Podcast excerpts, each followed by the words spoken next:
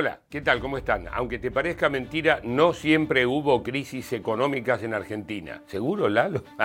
Sin embargo, así como mucha gente sabe en qué año hizo qué cosa por la fecha de los mundiales de fútbol, nuestra historia también puede contarse en relación con nuestras crisis. Pero ¿cuál fue la primera? ¿Qué papel jugaron las sucesivas dictaduras? ¿La situación actual se parece a las grandes crisis anteriores? Toma asiento, hace números y prepárate para un rato de dolor de estómago porque ya te cuento todo, todo, todo.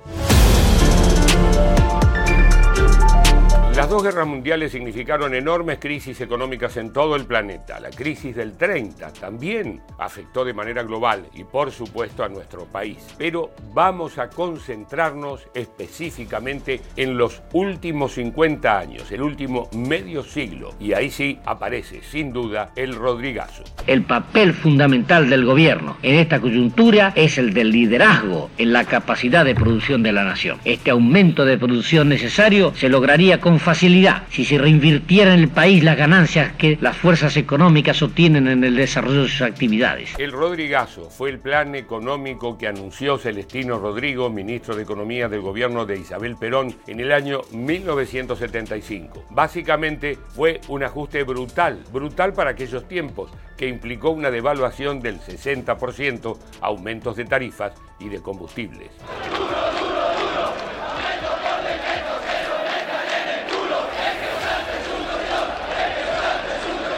Como sabemos, un año después se produjo el golpe de Estado que derrocó a Isabelita e instauró la dictadura más sangrienta de nuestra historia. Pero no solo había muerte, persecución y desaparición, también hubo un plan económico criminal liderado por el ministro de Economía José Alfredo Martínez de Oz.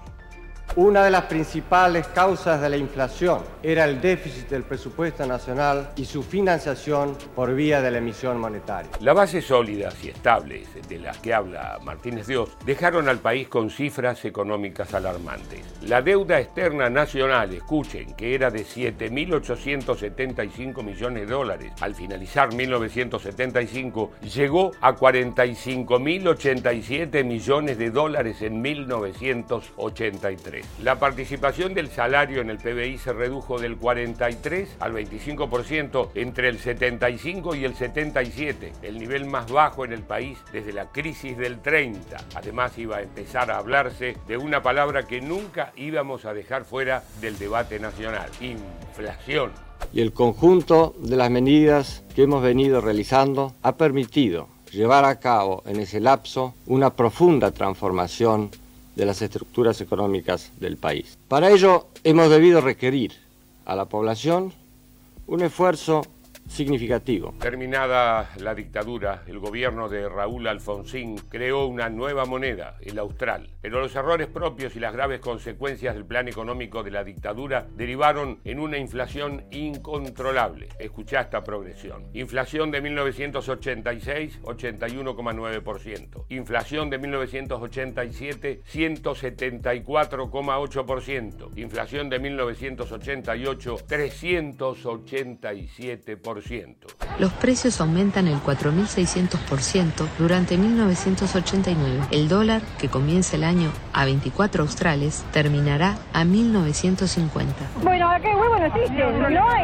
No hay huevo. No hay carne. Ni hablar de la carne. No hay nada. Las consecuencias sociales y económicas de la hiperinflación fueron tremendas. Uno entraba al supermercado y antes de llegar al final de la góndola o a la caja ya había aumentado nuevamente el precio. Los salarios llegaron a caer un 90% si se los medía en dólares y la crisis terminó en saqueos y el adelantamiento de las elecciones. Uno de los comercios saqueados, la advertencia en sus peligro electrificado, esto lo ha hecho el propietario como medida precautoria. La asunción de Carlos Menem como presidente tenía como doble desafío en materia económica revertir la hiperinflación y al mismo tiempo terminar con la recesión. Se privatizaron empresas estatales y se buscó reducir el gasto del Estado. Va, hubo un ajuste, dicho en criollo, pero la hiperinflación y la crisis seguían ahí. ¿Qué hizo entonces Menem? Designó como ministro de Economía a Domingo Felipe Cavallo. No hay ningún riesgo de que abandonemos el plan de convertibilidad. El efecto de la demora del Congreso en sancionar las leyes será la consiguiente demora en satisfacer las legítimas demandas de los jubilados y pensionados. Con todo lo que nos duele no poder dar aumentos, no echaremos manos a la emisión monetaria. La convertibilidad, el famoso un peso, un dólar, pareció funcionar durante un tiempo, bajo la inflación, pero solo tres años después, el llamado efecto tequila, con origen en México, iba a empezar a gestar una nueva crisis en Argentina. Se acentúa por la emisión de miles de millones de dólares de bonos pagaderos en pesos, pero ordenados al tipo de cambio, para los cuales no existían recursos suficientes fue así como nació el reconocido error de diciembre. Las consecuencias regionales del efecto tequila, sumadas a las políticas económicas neoliberales, provocaron en Argentina un deterioro que no terminó con el fin de la década menemista. De hecho, en 1999, con la asunción de Fernando de la Rúa como presidente, se profundizó, volvió caballo y palabras como blindaje, megacanje y finalmente el corralito dieron como resultado la crisis económica y social más grande de nuestra historia. Al corralito le siguieron los saqueos y la violencia. Diciembre de 2001 fue al mismo tiempo el quiebre de todo entramado social y el devenir lógico de décadas y décadas de crisis y deterioro. Hubo saqueos, represión, estado de sitio, muerte y más represión. De la Rúa se fue en helicóptero y con las manos llenas de sangre. Argentina tenía que empezar de cero. La crisis institucional hizo que Argentina tuviera cinco presidentes en diez días. Escuchaste bien. Finalmente asumió el gobierno Eduardo Dualde, que seis meses después iba a tener que adelantar las elecciones por los asesinatos de Maximiliano Costecchi y Darío Santillán. Los piqueteros iban como resistiendo un poco el avance de la policía como para permitir que la, que la gente que iba a, a, manifestar pudiera llegar a la estación y tomar el tren. Es el lugar donde es herido Maximiliano. En 2003, con la presidencia de Néstor Kirchner, la situación económica se vio controlada. Algunos datos comprueban la mejora. Desde 2003 hasta 2007, el país registró un crecimiento económico de casi 9 por año. Las reservas del Banco Central pasaron de 14 mil millones de dólares en 2003 a más de 47 mil millones en 2007. El salario mínimo se cuadriplicó en esos cuatro años. Sin embargo, en 2008, ya con Cristina Fernández de Kirchner en la presidencia, iba a estallar una crisis inesperada. La crisis del campo del 2008 uno la puede caracterizar como una amplia crisis vinculada tanto al aspecto político, económico, social, eh, que claramente tuvo su impacto desde un problema sectorial que fue la resolución 125 de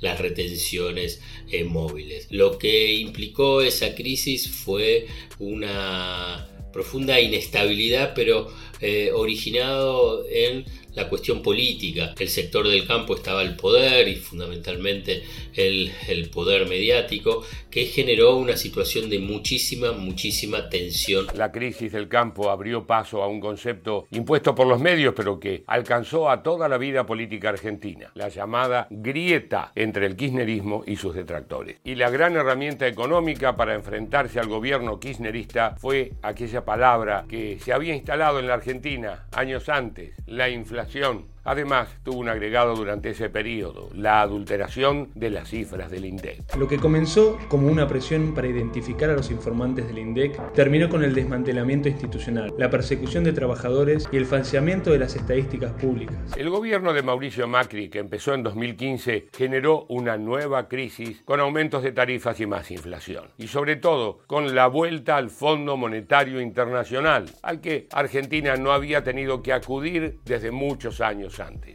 He decidido iniciar conversaciones con el Fondo Monetario Internacional para que nos otorgue una línea de apoyo financiero. Hace minutos hablé con Christine Lagarde, su directora, y nos confirmó que vamos a arrancar hoy mismo a trabajar en un acuerdo. El peso de la deuda tomada por Macri sigue siendo fundamental para comprender la actual situación. Si a eso le sumamos que en este momento estamos todavía sufriendo las consecuencias de la pandemia, la guerra en Ucrania y las sequías, el combo, el combo es mortal. La economía argentina Argentina sigue sumida en una crisis profunda. La inseguridad se refleja claramente en los tipos de cambio. Para evitar la fuga de divisas, Argentina restringe el acceso al mercado oficial de cambios pero las inconsistencias se reflejan en los mercados paralelos. Ahora, en la parte final del año 2003 y a semanas de las elecciones presidenciales, la situación es crítica. La inflación interanual es de más o menos el 113%. Algunos sectores agitan el miedo a los ya históricos saqueos, pero yo me pregunto, ¿es comparable esta crisis económica con las de otros años?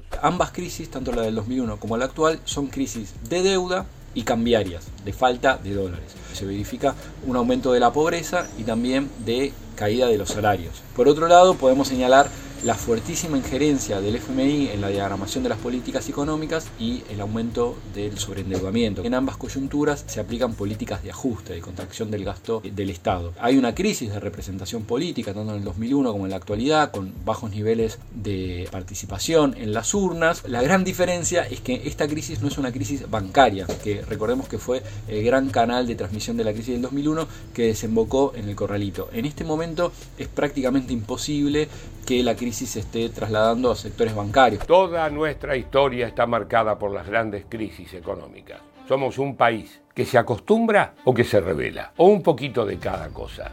Veremos cómo sigue la mano en los próximos meses en los que esperamos que no haya un nuevo bolonqui económico por farol. Hasta la próxima y salud. ¿Te gustó el informe? Seguinos en Spotify. Dale. De ese modo vas a poder escuchar y compartir todos los contenidos de Filo News.